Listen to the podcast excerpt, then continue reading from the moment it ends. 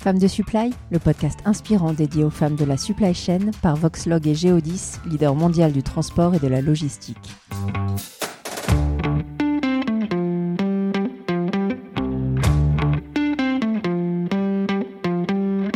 Elles sont directrices logistique ou transport, caristes, préparatrices de commandes, data scientists ou bien encore supply chain manager.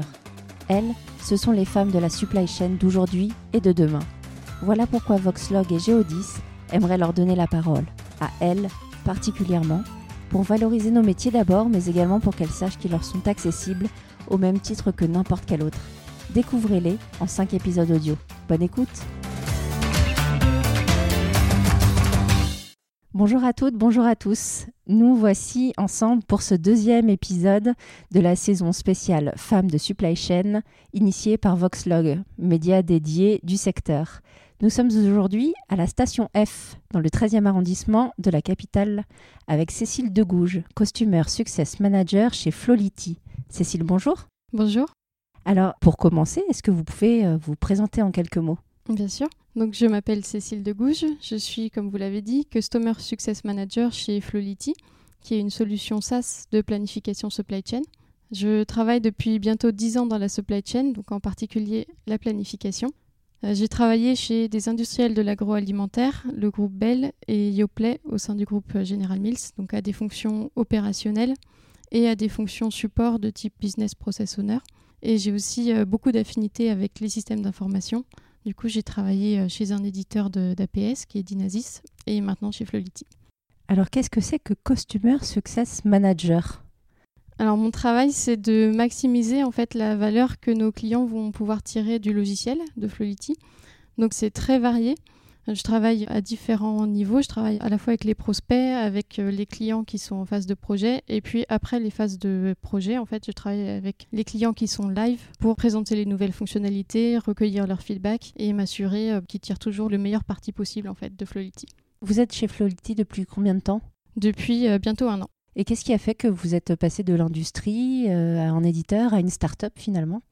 Du coup, j'ai fait euh, plusieurs allers-retours en fait hein, entre l'industrie et le monde du logiciel, parce que j'aime vraiment bien ces deux aspects. Euh, en fait, je suis très attachée à la supply chain et je trouve que c'est très très complémentaire en fait, parce que pour mettre en place une solution de planification, bah, il faut bien comprendre la supply chain du client, il faut comprendre tous les rouages pour pouvoir les représenter le mieux possible en fait dans le logiciel.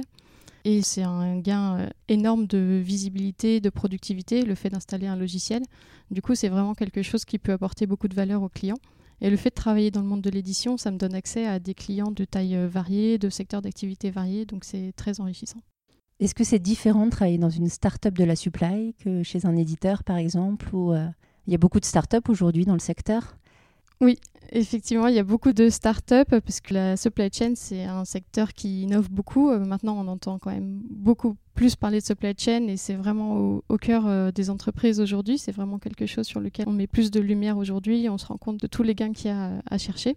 Pour moi, c'est différent de travailler effectivement dans une startup. Flolity, c'est ma première expérience en startup.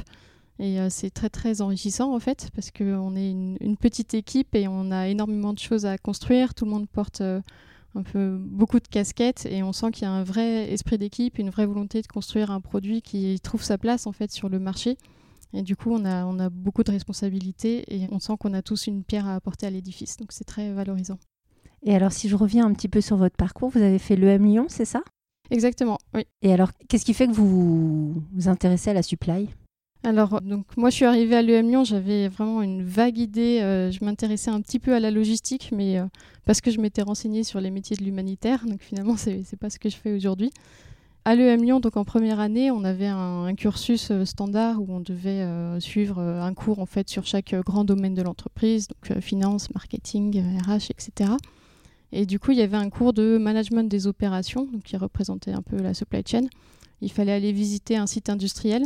Et euh, moi, j'ai été visiter un entrepôt avec mon groupe euh, qui stockait du matériel de robinetterie, donc a priori pas mon domaine de prédilection. Mais j'ai vraiment euh, adoré cette expérience, le fait de voir en fait les biens et que le responsable de l'entrepôt nous présente quels étaient ses enjeux, comment les biens arrivent ici, quelles sont les difficultés qu'il a au quotidien. Et ça, c'est quelque chose que j'apprécie toujours énormément aujourd'hui dans la supply chain, c'est qu'en général, les professionnels de l'industrie qu'on rencontre sont vraiment passionnés par leur métier, ils sont fiers de leurs produits. Et c'est toujours un vrai plaisir et eux, ils sont toujours très contents en fait de partager leur expérience et d'expliquer leur métier. Et du coup, vous vous orientez après sur toute la partie planification. C'est pas évident. Qu'est-ce qui vous intéresse dans cette partie hein, assez complexe finalement hein, de, la supply chain?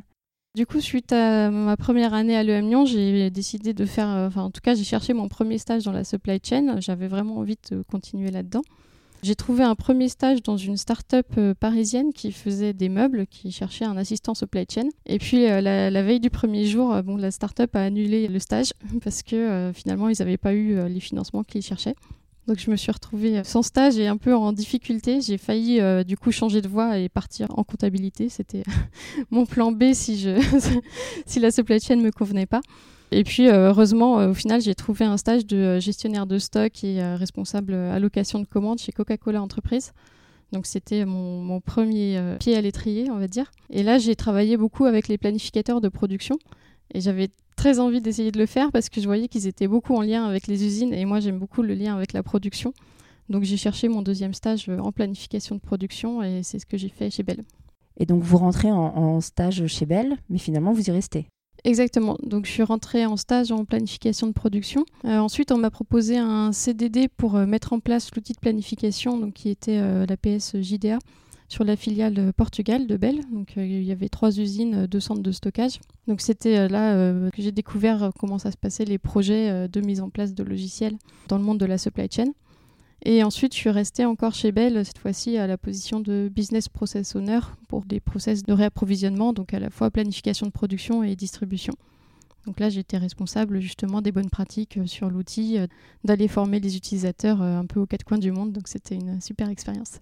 Depuis que vous évoluez dans ce secteur, donc ça fait quand même quelques années maintenant, vous n'avez jamais eu de doute, jamais envie d'aller explorer autre chose euh, Vous trouvez votre compte dans la supply, c'est suffisamment riche pour que vous ayez envie d'y rester encore? Oui, je trouve que c'est très varié. Moi, j'ai quand même, euh, du coup, je, continue à alterner beaucoup entre euh, l'industrie et des éditeurs de logiciels. J'ai fait beaucoup des grands groupes et puis maintenant je découvre une start-up. J'ai beaucoup travaillé dans l'agroalimentaire et puis les éditeurs de logiciels me permettent de voir aussi euh, d'autres types d'industries. Donc pour l'instant, je m'ennuie pas du tout. Et puis la fonction de Customer Success Manager, c'est quand même nouveau pour moi. Il y a aussi un aspect commercial d'extension des périmètres euh, chez nos clients. Du coup, ça c'est nouveau pour moi, donc euh, je suis toujours en train d'apprendre. On va revenir sur ce sujet plus particulier des femmes. Le secteur de la logistique et de la supply, euh, c'est un milieu qui, surtout la logistique, mais qui a traditionnellement été vu comme assez euh, masculin, peu attractif. Qu'est-ce qui fait finalement que vous, euh, dans une grande école, vous vous dites, bah non, ça va être ça, quoi En tant que femme, déjà, et puis sur vous visitez un entrepôt, il y a plein de gens qui visitent un entrepôt et puis ils se disent oh là là c'est horrible l'entrepôt et vous vous êtes séduite. Tout à fait.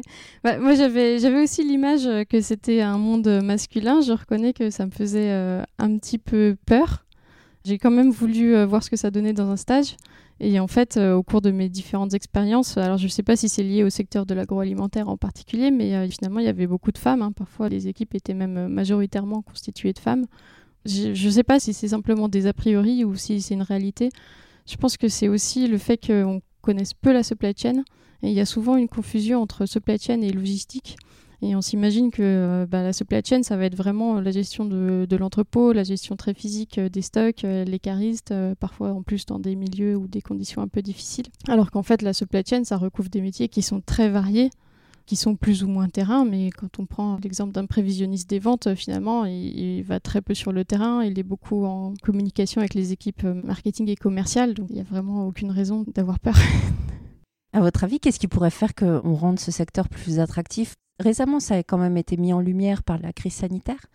Vous avez senti un avant-après, peut-être, euh, je ne sais pas, quand vous parlez juste de votre métier ou de l'entreprise dans laquelle vous évoluez? Le terme supply chain est un peu plus connu aujourd'hui en fait parce que jusqu'ici euh, quand on disait supply chain ça parlait pas tellement. Justement il fallait dire bah logistique euh, gestion des stocks. Donc voilà la crise Covid aura eu au moins cet avantage là c'est que ça a fait vraiment connaître euh, nos métiers. Jusqu'ici on avait l'impression que c'était normal en fait que quand on allait dans un magasin bah, on trouvait toujours une profusion de biens et on se posait pas la question. Et là, c'est vrai qu'on a eu peur des ruptures. Du coup, il y a eu des reportages pour expliquer bah, comment ça se fait qu'on a du mal à trouver les biens dans les magasins. Il y a eu toute la logistique euh, associée à la vaccination, évidemment, c'était un gros enjeu aussi, un vrai défi. Donc ça a permis en tout cas de donner des interviews dans les médias euh, de responsables supply chain, de faire connaître les métiers Et on se rend compte que c'est un univers qui est très riche, qui est très varié. Ça évolue beaucoup et en plus, ça recrute. Donc j'espère vraiment que ça va attirer plus de candidats, et après des femmes et des hommes hein, de tous les horizons. Mais et est-ce que euh, ce que vous avez dit dans l'industrie, c'est-à-dire qu'il y avait des équipes euh, parfois euh, entièrement féminines, est-ce que vous l'avez aussi vécu dans le monde du logiciel? On sait que le monde du logiciel, c'est pareil, hein, c'est quand même assez masculin souvent. Oui, pour le coup, dans le monde du logiciel, là, je dois reconnaître que les femmes, on était plutôt en, minorité. Même en tant que consultante, on était quand même, ouais, c'était plutôt des hommes. Après, il reste des fonctions commerciales dans les logiciels où on peut avoir des hommes et des femmes. Et chez Flolity, euh, pour le coup, les femmes sont vraiment en minorité, mais parce qu'on est euh, une majorité de développeurs et que c'est difficile d'attirer des femmes euh, au poste de développeur. Et alors, si vous deviez, je ne sais pas, si vous étiez devant des étudiants et des étudiantes notamment, si vous deviez faire un petit pitch pour donner envie de rejoindre le monde de la supply chain, qu'est-ce que vous pourriez leur dire? Qu'est-ce que vous, vous y trouvez Et à votre avis aussi, quelles sont les qualités à avoir pour pouvoir y évoluer favorablement? Alors, je ne sais pas si ma réponse serait très différente, que ce soit pour une femme ou pour un homme, mais je pense que les jeunes générations aujourd'hui, elles cherchent à avoir un impact, elles cherchent des métiers qui ont du sens. Et pour moi, la supply chain, c'est vraiment un milieu où on a un impact direct sur son environnement. Donc, par exemple, aujourd'hui, chez Flowlity, donc nous, notre travail, c'est d'optimiser le stock de nos clients. Et quand on réduit euh, les surstocks, on empêche de produire des biens, de déplacer, de stocker des biens euh, inutilement. Finalement, on a un impact direct sur l'écologie. Et c'est peut-être euh, moins évident, mais quand on évite des ruptures, on a aussi un impact direct. Parce que j'ai connu un client pour qui euh, c'était tellement cher d'arrêter une ligne de production parce qu'il aurait manqué un composant que s'il lui manquait un composant, il allait affréter un avion pour faire venir ce composant en urgence au lieu de faire venir par bateau habituellement. Donc le fait de mettre en place un logiciel, de donner de la visibilité, de la transparence et de au moins diminuer ces situations-là, ça a un impact très très fort sur notre environnement au final. Et c'est encore plus vrai, euh, donc moi j'ai beaucoup travaillé dans l'agroalimentaire. Pour tout ce qui est produits périssables, le fait d'éviter de produire des biens pour finalement euh, devoir les détruire à la fin parce qu'on a mal anticipé la demande, parce qu'on a mis des stocks de sécurité trop élevés, il y a un vrai enjeu de réduction du gaspillage aujourd'hui. Donc les gains à la fois financiers et euh, écologiques sont vraiment euh, énormes. moi, je suis très fière de contribuer à mon humble niveau euh, à ça, à cette optimisation-là. Et puis, pour les étudiants, je leur dirais aussi que c'est quand même. Ça rien à voir, mais que c'est un domaine qui est vraiment très varié, qui offre beaucoup d'opportunités, beaucoup de passerelles. Euh, on travaille avec tous les acteurs de l'entreprise. Je disais tout à l'heure les fonctions marketing et commerciales. On travaille aussi avec euh, les achats, avec la finance. Donc on peut avoir l'impression que la supply chain, c'est un monde un peu à part. On s'occupe juste de la distribution des biens. En vérité, on est en contact avec euh, toute l'entreprise.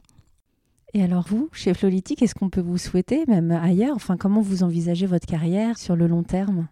Ben, pour l'instant, je, m'épanouis vraiment chez Flolity, donc euh, j'espère bien y rester euh, quelques années. C'est une start-up euh, qui est pleine de potentiel et j'apprends énormément de choses. Il y a énormément de défis à relever et j'aime beaucoup l'équipe aussi. Et à plus long terme, si je dois évoluer ailleurs, je pense que je retournerai euh, dans le monde de l'industrie, mais toujours dans la start-up, parce que c'est vraiment un milieu qui me convient bien. Donc j'aimerais bien trouver peut-être une start-up qui fasse des produits responsables et faire un poste de, je sais pas, de responsable supply chain, m'occuper de la gestion des stocks, des approvisionnements, chercher des fournisseurs. D'accord. Eh ben, écoutez, merci beaucoup Cécile de nous avoir euh, partagé votre parcours, votre expérience. Merci à vous de m'avoir reçu. De rien, ah, c'était un vrai plaisir et euh, bah, je vous donne rendez-vous pour euh, prochainement le troisième épisode de notre saison. Au revoir. Au revoir.